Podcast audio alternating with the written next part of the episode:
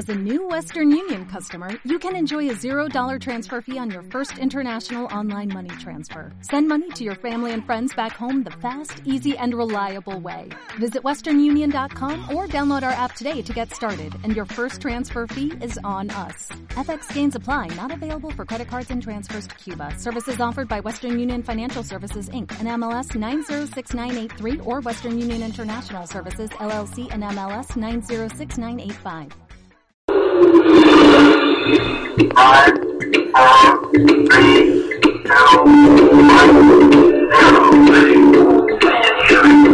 Este es el informativo católico, un resumen de las más importantes noticias que interesan a la Iglesia Católica en este momento.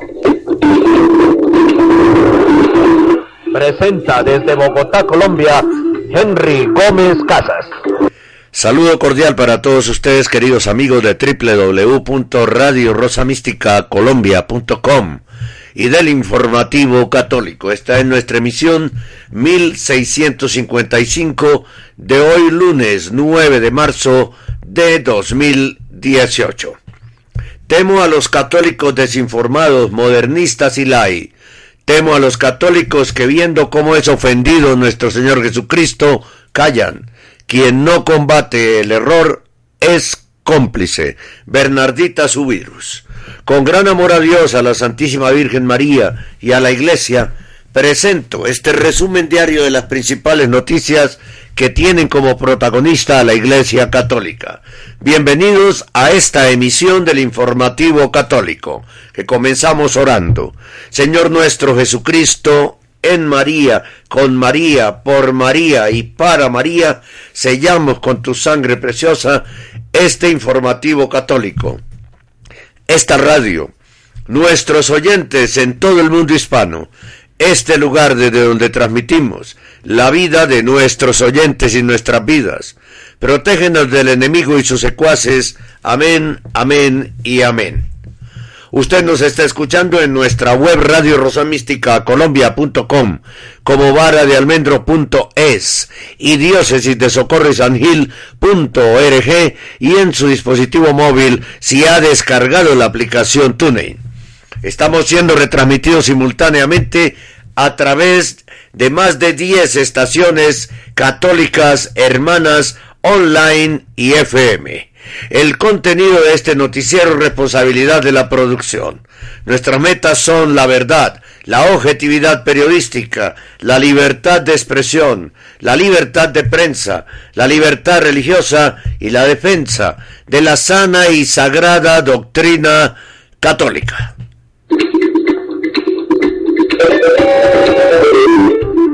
Este es el informativo católico.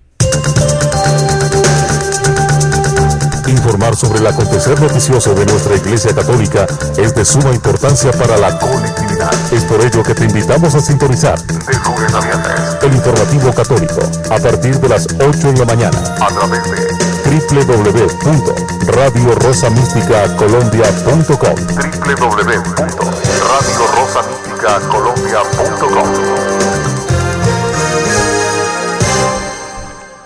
Muy bien, vamos a los titulares. Este es el informativo católico.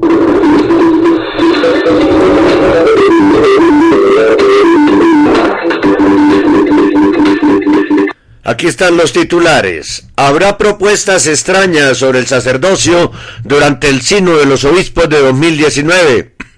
El cardenal Zen de Hong Kong responde a sus críticos y advierte sobre el acuerdo entre la Santa Sede y China.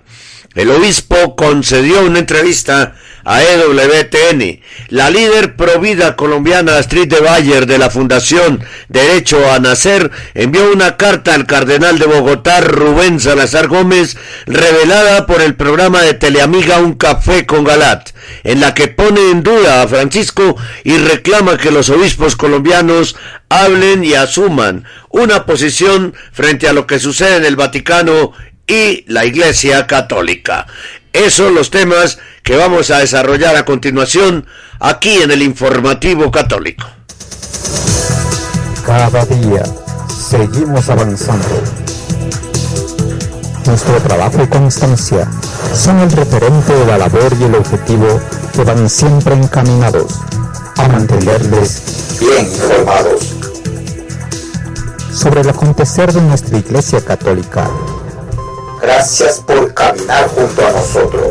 Informativo Católico, de lunes a viernes, a partir de las 8 horas, a través de Radio Rosa Mística Colombia. Bien, preparados para presentar a ustedes el desarrollo de los titulares. Este es el informativo católico.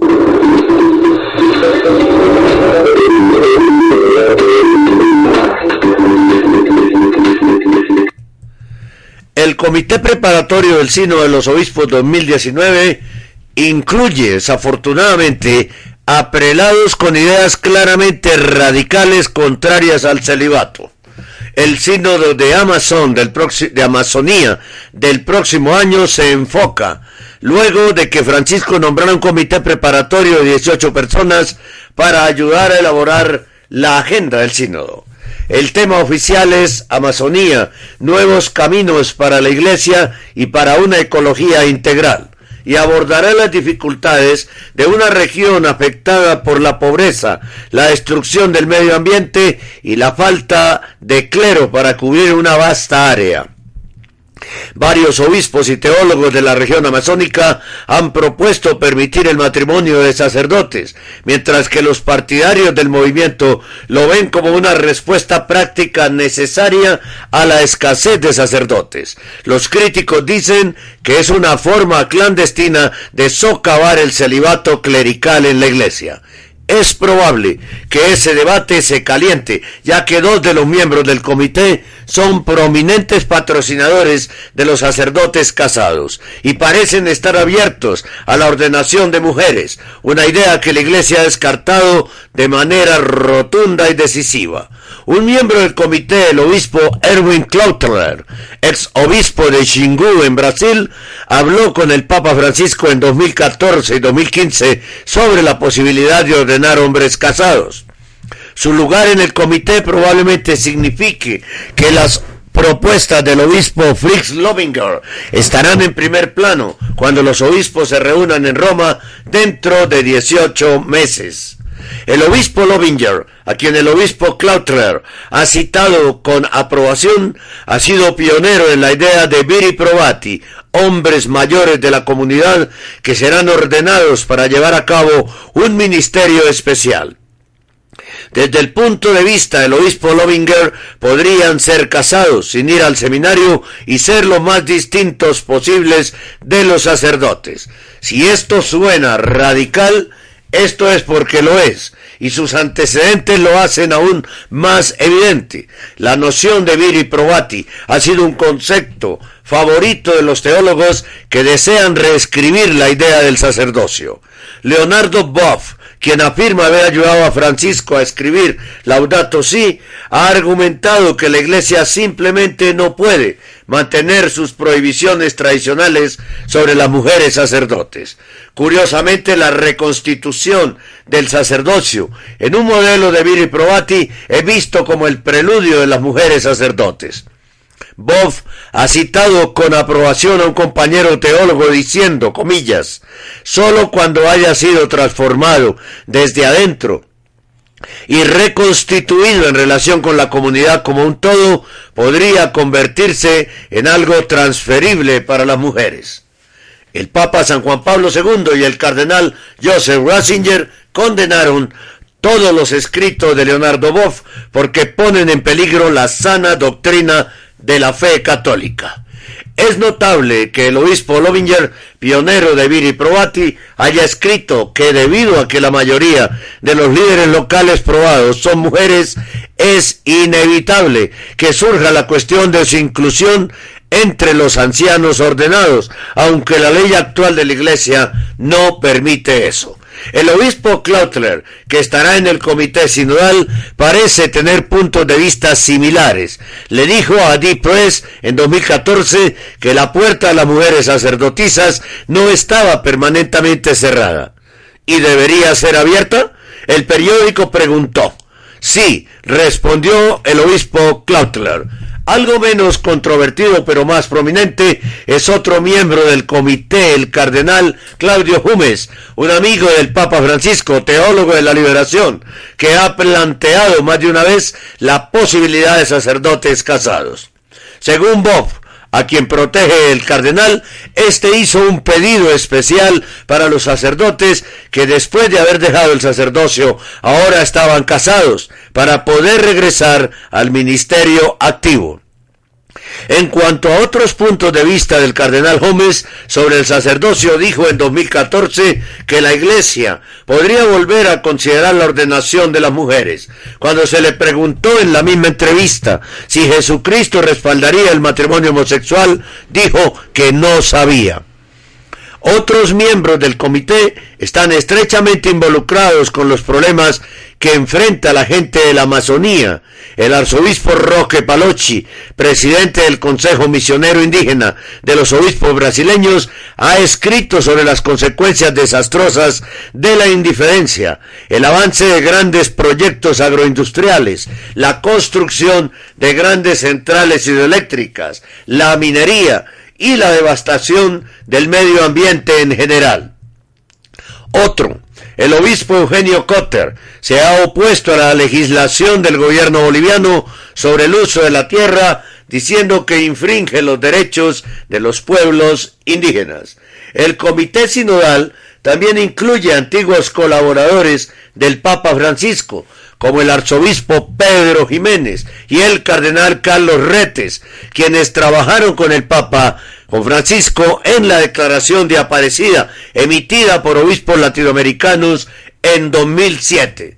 Entonces el documento de Aparecida fue redactado por Francisco. Ojo, casi todos los miembros del comité son obispos sudamericanos, los otros son dos funcionarios del Vaticano, el cardenal Peter Turkson y el arzobispo Paul Gallagher, una religiosa, María Irene López dos Santos, que representa a religiosos y religiosas de la región, y un laico, Mauricio López, secretario ejecutivo de la Red Eclesial Panamazónica. Falta que la monja María Irene López dos Santos, vamos a averiguar sobre ella, sea feminista es probable que el sínodo aborde cuestiones de pobreza y explotación, pero así como el sínodo 2014-2015 estuvo dominado por preguntas sobre el divorcio y la comunión, es muy posible que algunas propuestas muy que haya algunas propuestas muy extrañas sobre el sacerdocio y que éstas eclipsen el sínodo de 2019.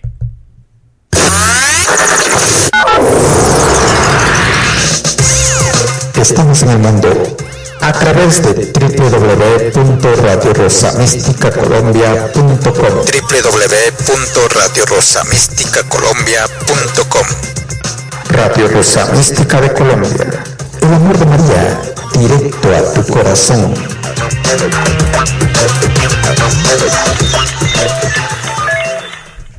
Atención a esta frase. Los que nos hemos dedicado a las cosas de Dios, nada hemos perdido, todo lo hemos ganado. Este es el informativo católico.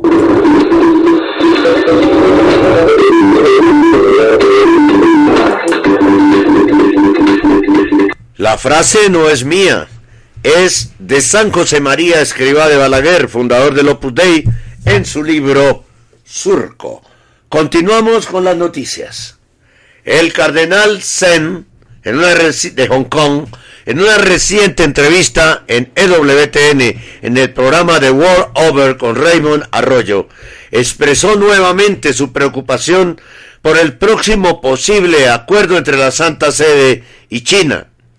El cardenal Zen, en esta entrevista con Raymond Arroyo, expresó esa preocupación.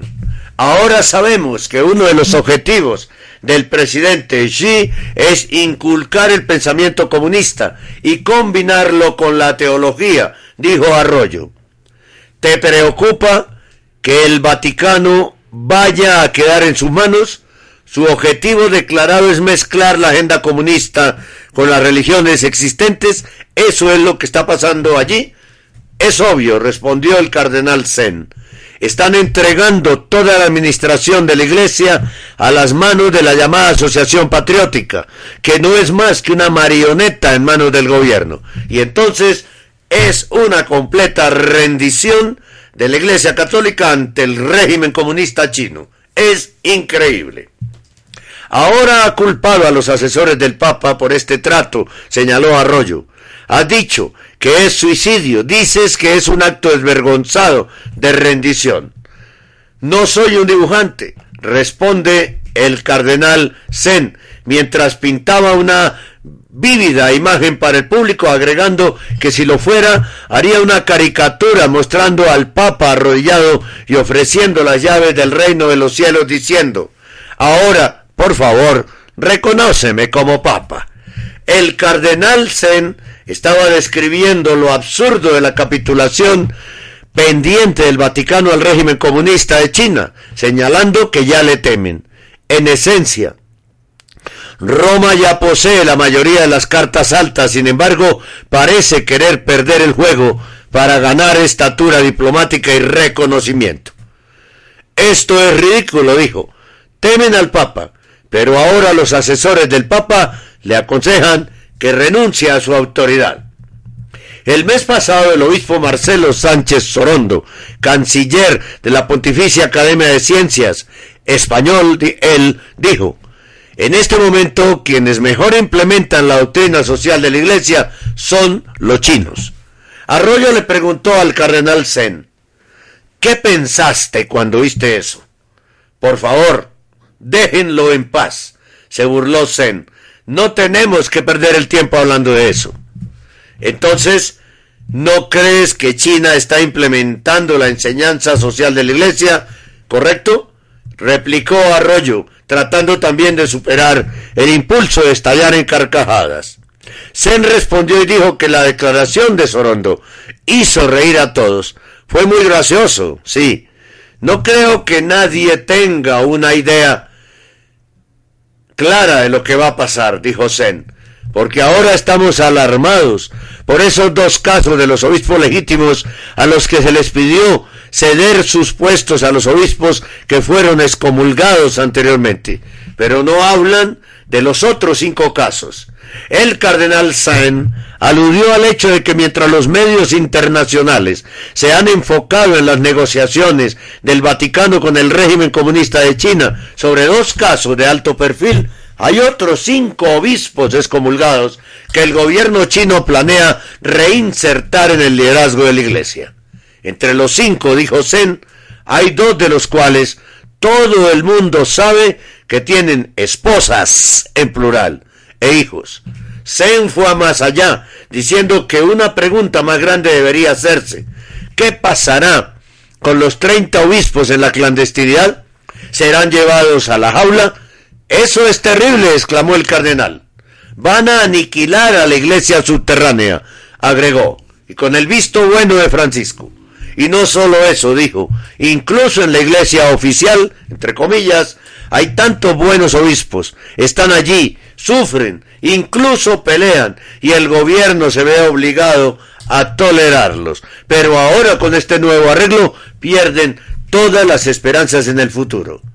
Creo que debemos tener un espíritu de perseverancia y estar listos para el martirio, para que la fe católica se extienda en China, advirtió el cardenal al concluir la entrevista. La gente dice que el cardenal Zen está, está presionando a todos los que sean para que sean mártires, dijo Zen.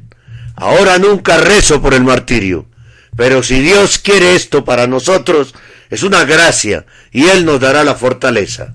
Tenemos que orar, porque lo que viene es una tragedia, dijo, y debilitará la fe, y nos remontaremos a los tiempos de las catacumbas destruyendo la iglesia de China, que es una iglesia remanente, una iglesia catacumbal desde el Vaticano. Qué tristeza que estas cosas estén sucediendo verdaderamente. Uno no deja de sorprenderse de las decisiones erradas y antiglesia que se toman desde el Vaticano. Usted está escuchando Radio Rosa Mística Colombia.com, una radio 100% católica.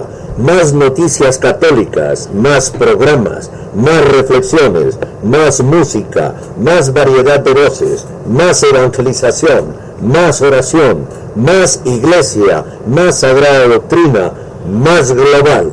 Radio Rosa Mística Colombia.com desde Bogotá, Colombia. Más global. Radio Rosa Mística Colombia, el amor de María, directo a tu corazón. 19 de marzo, fiesta de San José, 5 años de Radio Rosa Mística Colombia. El amor de María, directo a tu corazón. En el corazón de Jesús. Saludos, soy Rafa Salomón, conductor del programa Contracorriente. Celebro estos cinco años de la estación Radio Rosa Mística Colombia por acompañarnos espiritualmente y ser el medio para dar a conocer la sana doctrina católica. Desde la Ciudad de México envío mis sinceras oraciones y que nuestra Santísima Virgen y su Hijo amado iluminen y bendigan siempre esta señal.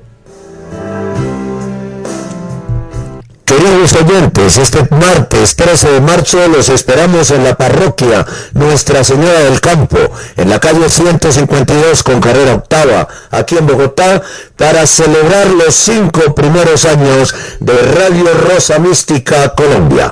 A las 8 de la mañana tendremos la acción de gracias en la Santa Misa y a las 8.45 de la mañana el Santo Rosario. Como siempre, por las personas de vida consagrada, las vocaciones sacerdotales y religiosas y en acción de gracias por los cinco años de la radio, de Radio Rosa Mística Colombia. Los esperamos. Tráele rosas a la Santísima Virgen María en la vocación de la Rosa Mística. Cinco años de Radio Rosa Mística Colombia. 13 de marzo, Parroquia Nuestra Señora del Campo, calle 152 con carrera octava, aquí en Bogotá. Radio Rosa Mística Colombia, el amor de María, directo a tu corazón. Hola, somos sus hermanos José y Violeta Ramírez del programa Encuentros con la Divina Misericordia. Saludamos a nuestra querida Radio Rosa Mística Colombia en ocasión de su quinto aniversario, brindando compañía espiritual con sana doctrina católica. Radio Rosa Mística Colombia, sirviendo a la evangelización, el amor de María directo a tu corazón. Jesús, en ti. Un gran saludo a todos nuestros amigos de Radio Rosa Mística de Colombia que están cumpliendo cinco años, cinco años de gran tarea, gran labor en lo que respecta a la evangelización a través de las ondas radiales. Nuestro deseo sincero y felicitación de quienes hacemos conexión juvenil de Radio Católica de Obamba desde Ecuador. Sigan adelante amigos con más fuerza, más fe para que llegue ese amor de Dios a todos los corazones en el mundo entero. Un fuertísimo abrazo.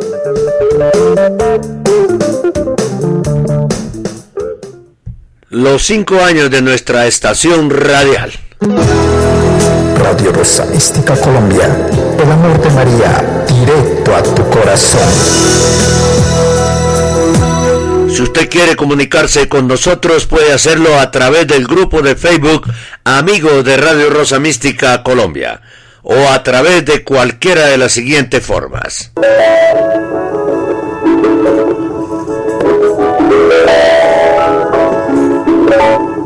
Usted está escuchando Radio Rosa Mística Colombia.com desde Bogotá en vivo y en directo. Si quiere comunicarse con nosotros, escriba a nuestro correo rosomístico arroba yahoo.com o búsquenos y hable con nosotros por Skype. Henry Gómez Casas. Síganos en nuestro Facebook personal Henry Gómez Casas o en nuestro Twitter arroba el cenáculo. Gracias y continúe escuchando Radio Rosa Mística Colombia.com para todos ustedes.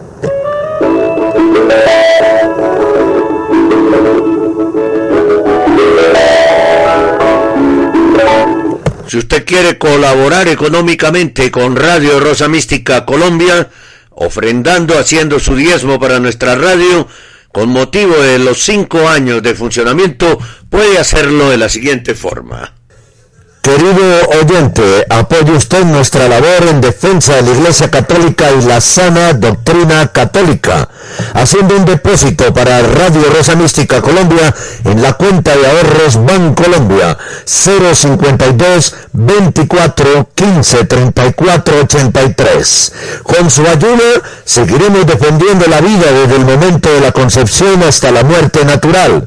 Con su aporte continuamos defendiendo los dogmas católicos y la familia, integrada solamente por un padre, una madre y unos hijos. Con su apoyo proseguiremos defendiendo los sacramentos y mandamientos de la ley de Dios que pretenden ser suplantados por la luciferina Carta de la Tierra. Querido oyente, haga su depósito ya en la cuenta de ahorros Bancolombia número 052 24 15 34 83 con una transferencia electrónica desde cualquier ciudad del mundo.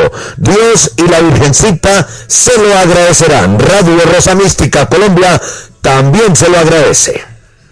Muy bien, seguimos con las noticias. Este es el informativo católico.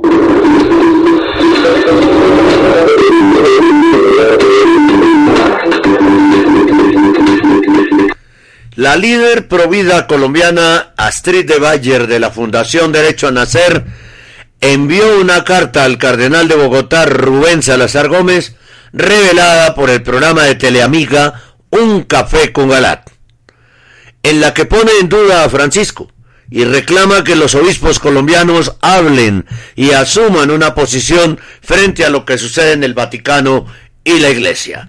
Vamos a escuchar el informe presentado en el programa de televisión Un Café con Galat por Alejandro Pedraza y Beatriz Becerra sobre la carta de Astrid de Bayer para el cardenal Rubén Salazar Gómez.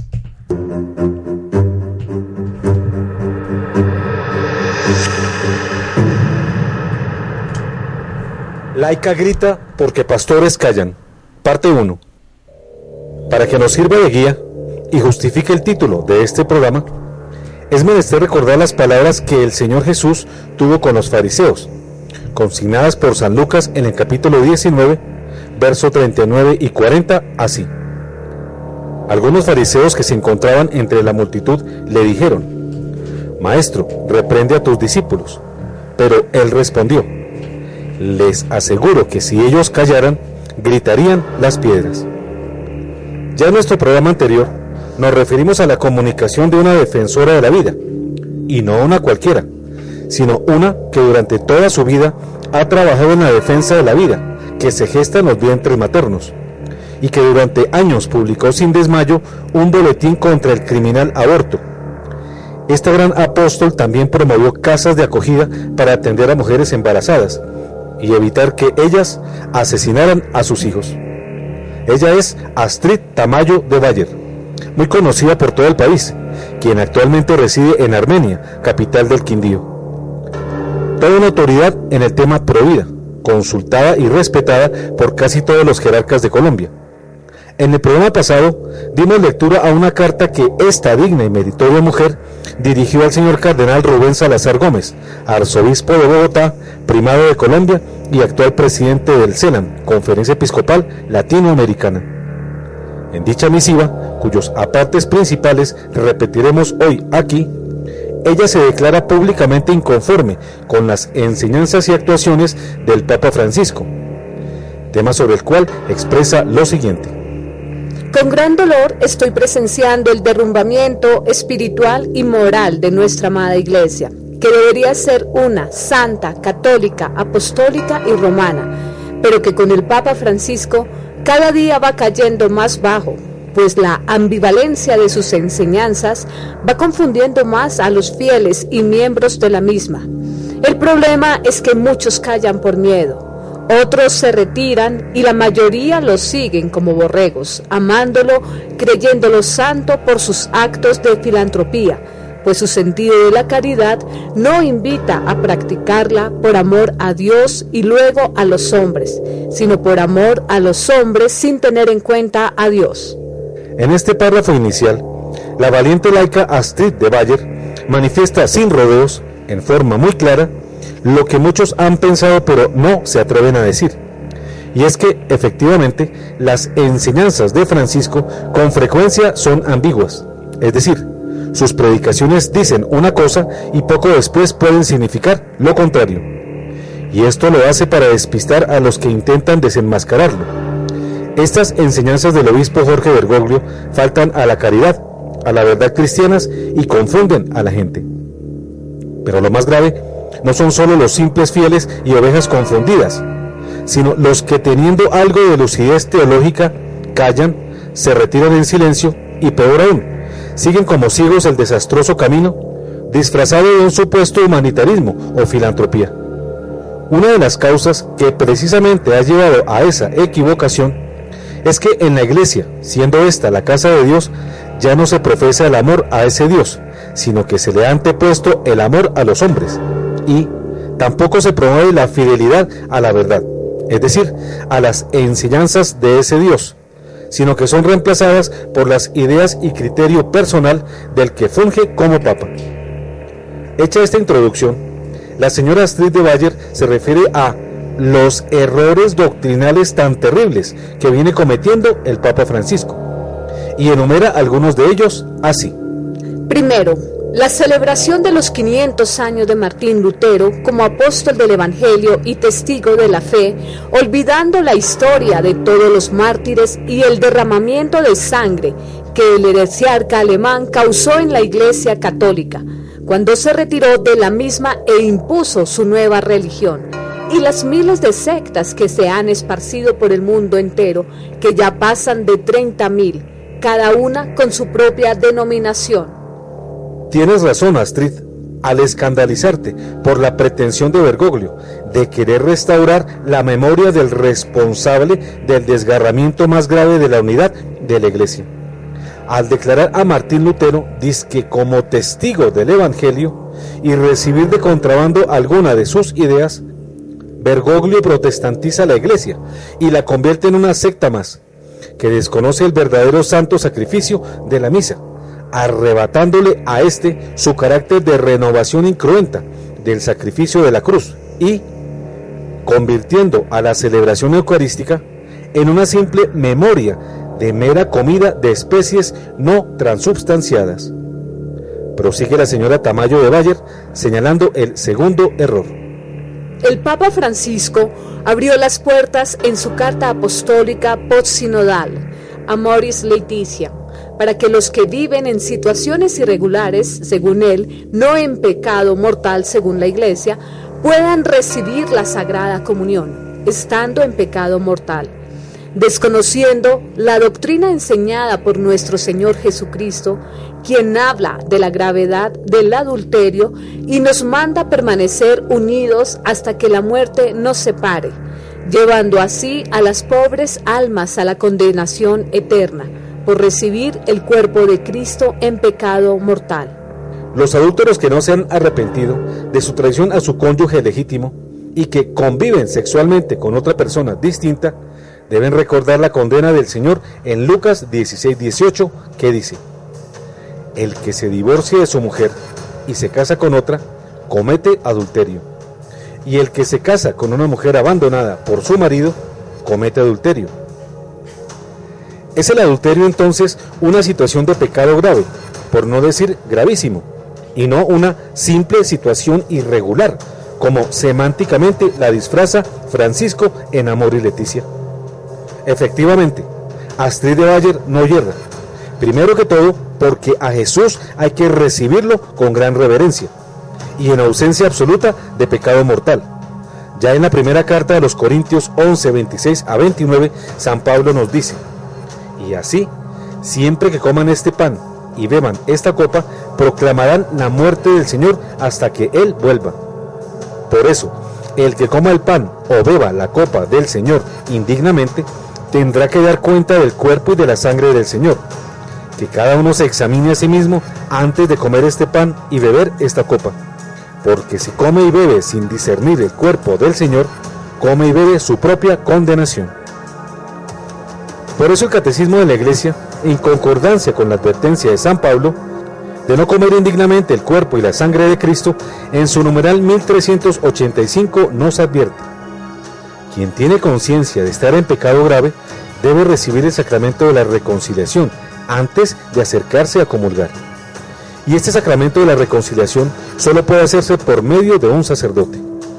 Continuemos y abordemos el tercer punto que señala la gran apóstol de la vida, Astrid Tamayo de Bayer, en su carta dirigida al cardenal primado de Colombia, Rubén Salazar Gómez. ¿Qué decir del falso ecumenismo que está promoviendo Francisco? Diciendo que todos nos vamos a salvar sin importar la religión que profesemos, por lo cual no hay necesidad de hacer proselitismo. Entendemos que se trata de misiones y evangelización para ganar fieles a Cristo en la iglesia una fundada por él mismo.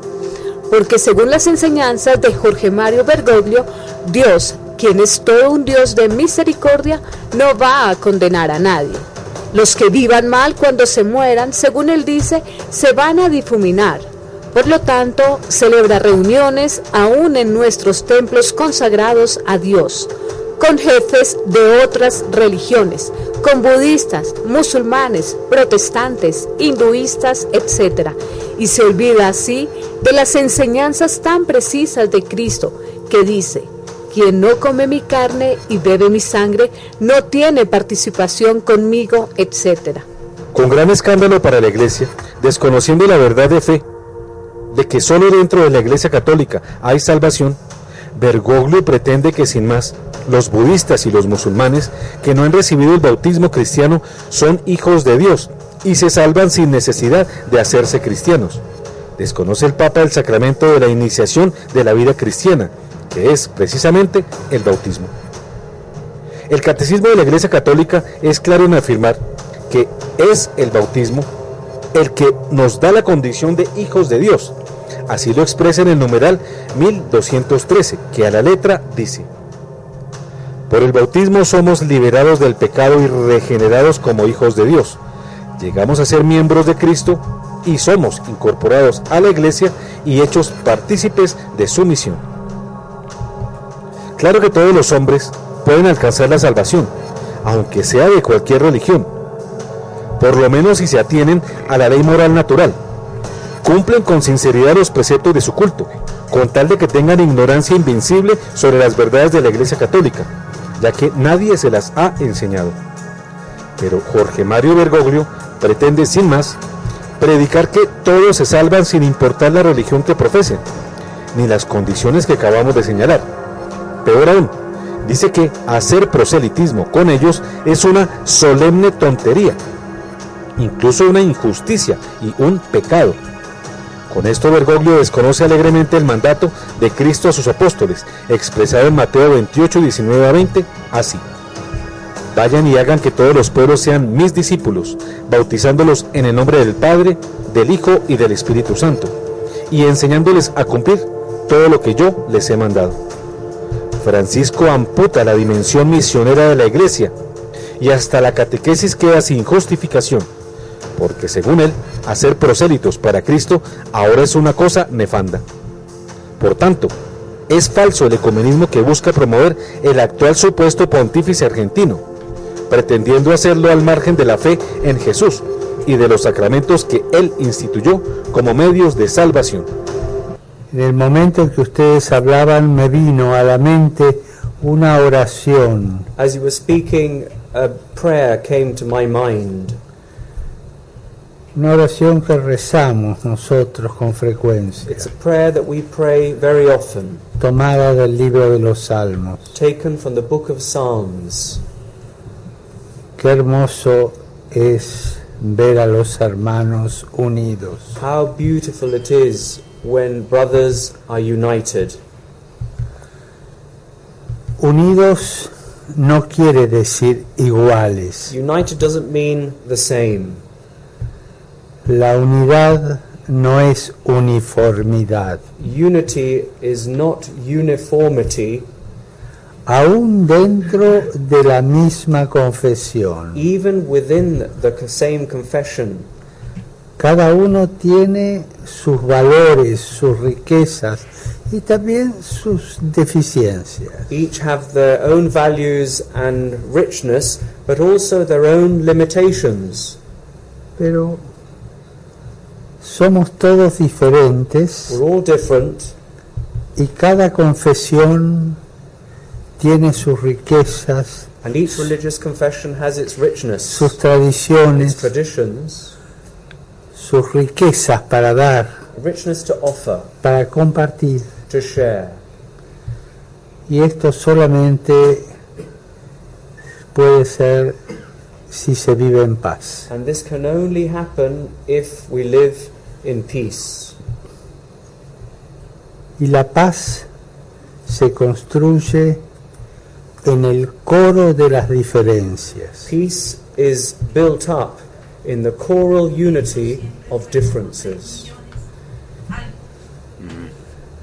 La unidad siempre se da con las diferencias. Unity comes about among diversity.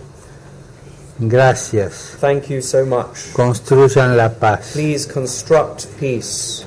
No se dejen igualar por la colonización cultural. Don't allow yourselves to be made all the same by this colonization, a cultural colonization. La verdadera armonía divina se hace a través de las diferencias. Divine unity, in fact, is made up through difference.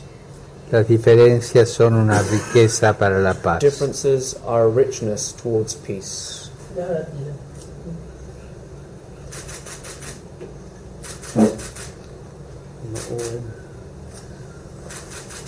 El cuarto punto de la carta de Astrid Tamayo de Bayer se refiere a lo siguiente. ¿Qué tal la condecoración y el reconocimiento público hecho a dos de las más famosas abortistas del mundo en la actualidad?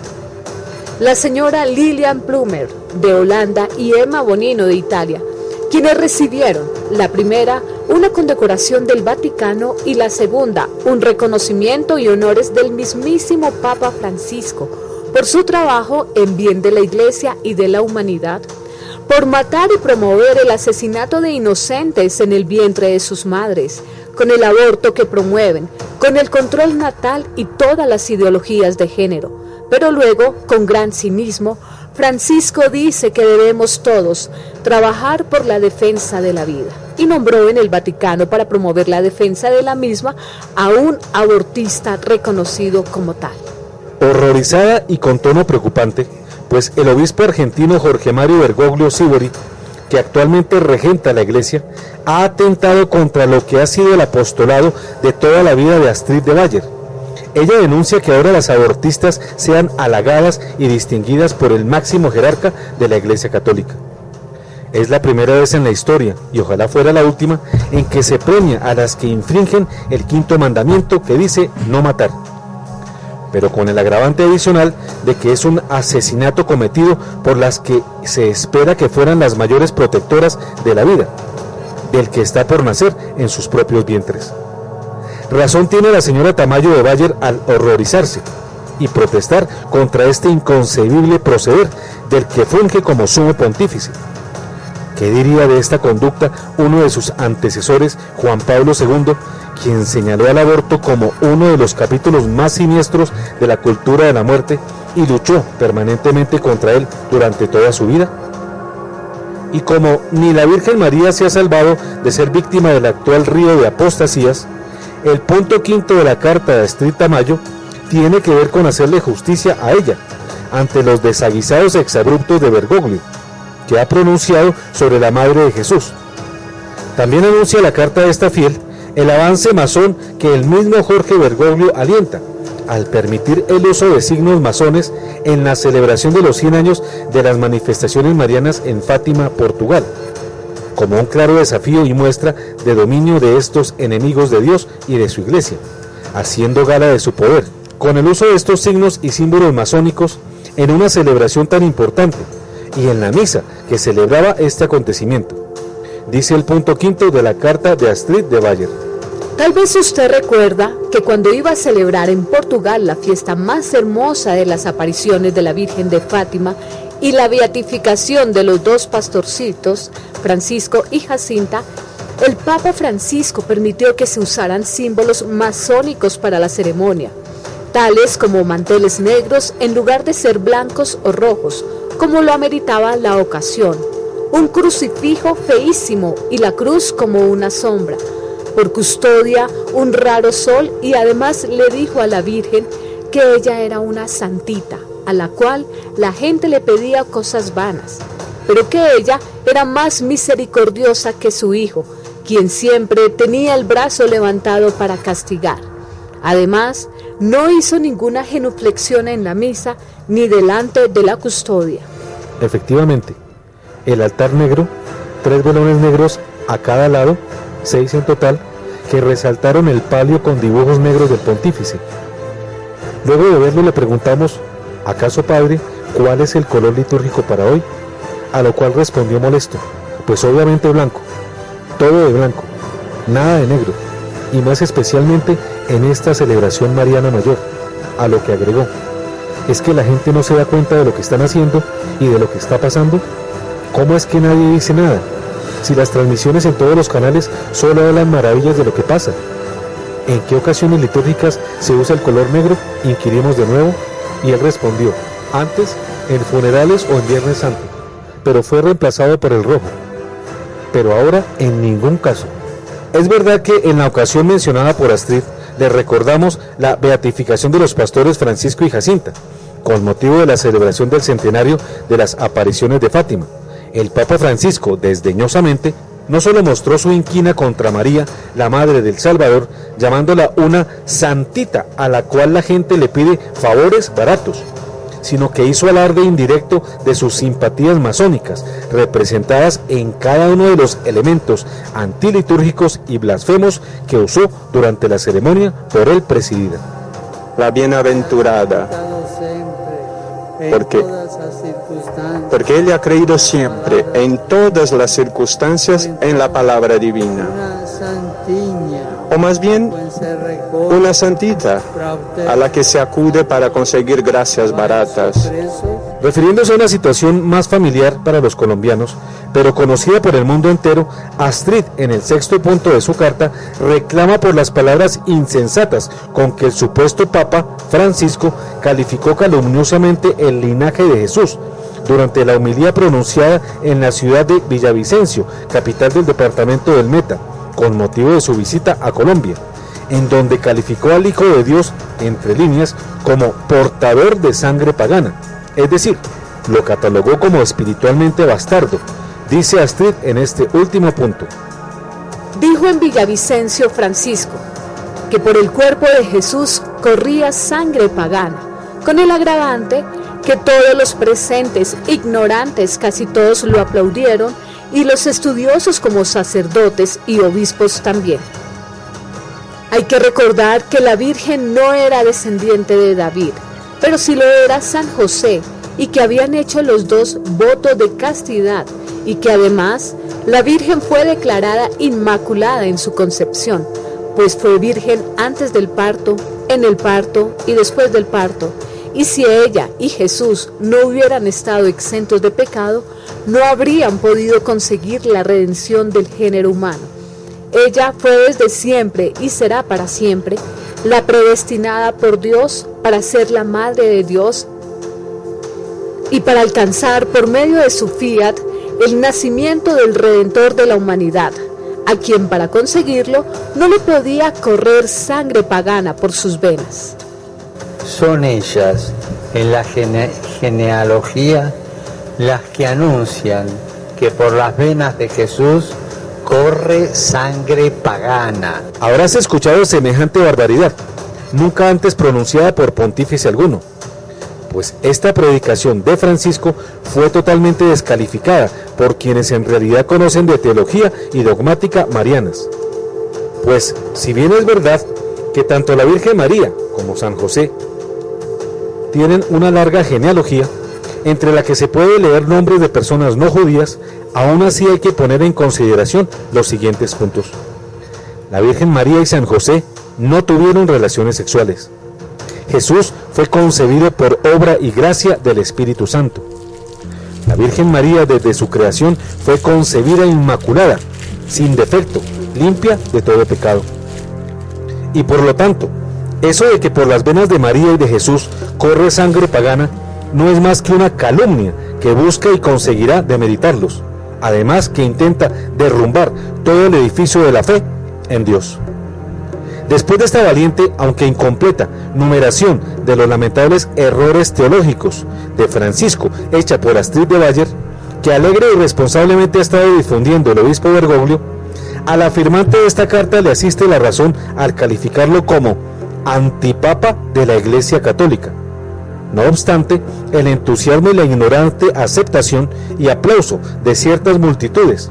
Al respecto, ella dice en su comunicación, Mejor es no seguir enumerando los errores teológicos del Papa Francisco, porque son de nunca acabar, ya que por sus obras y enseñanzas falsas se ha convertido en un verdadero antipapa de la Iglesia Católica. A esto, yo, José Galat, agregaría que no solo se ha convertido en un antipapa, se ha manifestado además como el falso profeta, ese de que habla el capítulo 13 del Apocalipsis mostrándolo como una bestia que surge de tierra firme y que diaria y nochemente hace predicaciones que en el fondo le están pavimentando el camino al futuro y ya muy próximo anticristo. La misma Astrid Tamayo denuncia que debido a sus repetidas herejías, el falso pontífice hace rato que está fuera de la iglesia, reclamando que San Pablo dice en Gálatas 1.8 que quien enseñe una doctrina diferente a la de Cristo sea anatema. Por lo tanto, Jorge Mario Bergoglio estaría excomulgado por ser anatema. Ella tiene razón, pues de acuerdo al derecho canónico, cualquier miembro de la Iglesia, es decir, cualquier laico, sacerdote, obispo, cardenal e inclusive pontífice que sostenga una herejía, y Jorge Bergoglio enseña muchas, esa sola herejía lo invalida y le retira la investidura eclesial de la que es portador, es decir, que naturalmente lo pone fuera de la iglesia, y todo esto sin necesidad de un proceso o sentencia expresa, porque ya está aplicada en sí misma la late sentencia.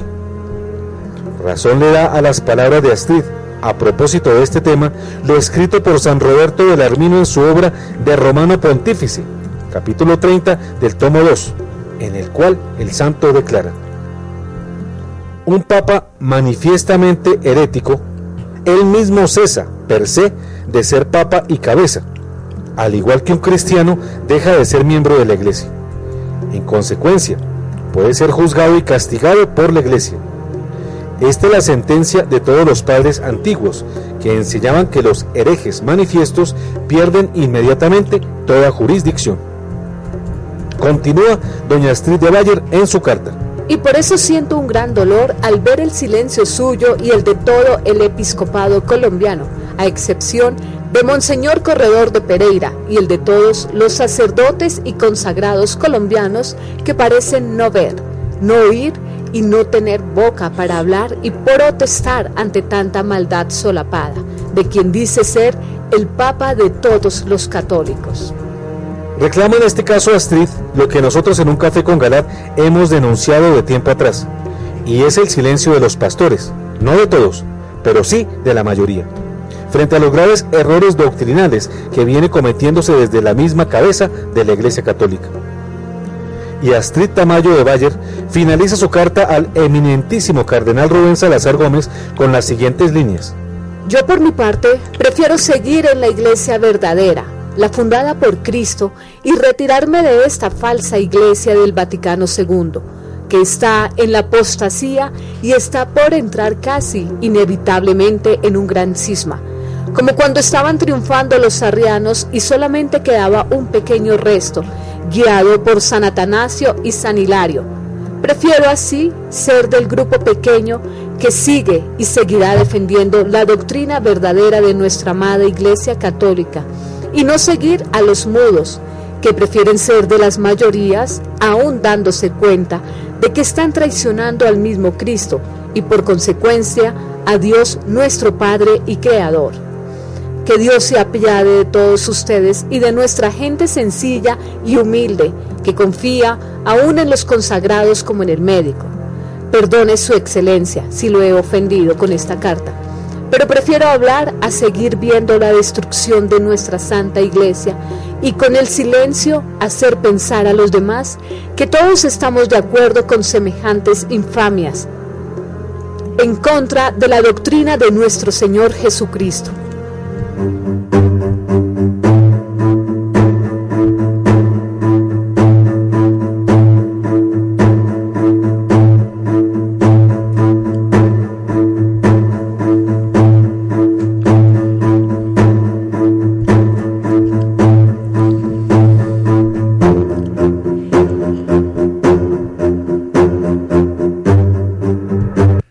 Alejandro Pedraza y Beatriz Becerra del programa Un Café con Galat del canal Teleamiga Televisión, contándonos el contenido de la carta de la líder provida colombiana Astrid de Bayer de la Fundación Derecho a Nacer, que ella envió al cardenal de Bogotá Rubén Salazar Gómez revelada por este programa de televisión en la que pone en duda a Francisco y reclama que los obispos colombianos hablen y asuman una posición frente a lo que sucede en el Vaticano y la Iglesia Católica. Este es el informativo católico.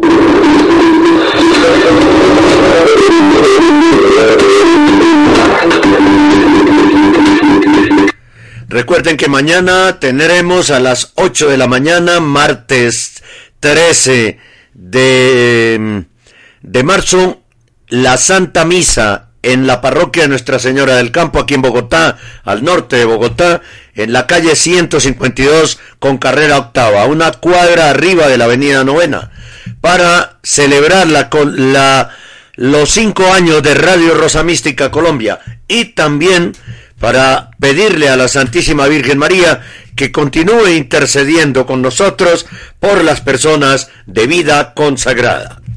Los esperamos, tráiganle flores rosas a la Virgencita para conmemorarle como ella se merece este, este, eh, esta fecha y los cinco años de Radio Rosa Mística Colombia, el amor de María, directo a tu corazón. Muchas gracias por escucharnos, por retransmitirnos. Recuerden que ustedes pueden tomar gratuitamente el audio del informativo del canal Henry Gómez Casas en iBox o iBox, como dicen en España, .com, iBox.com, canal Henry Gómez Casas.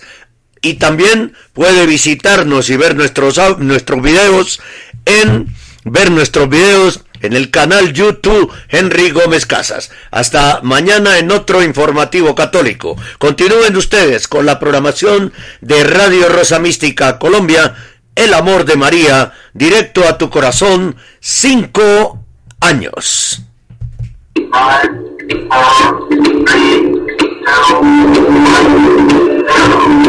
Hemos presentado el informativo católico, un resumen de las más importantes noticias que interesan a la Iglesia Católica en este momento.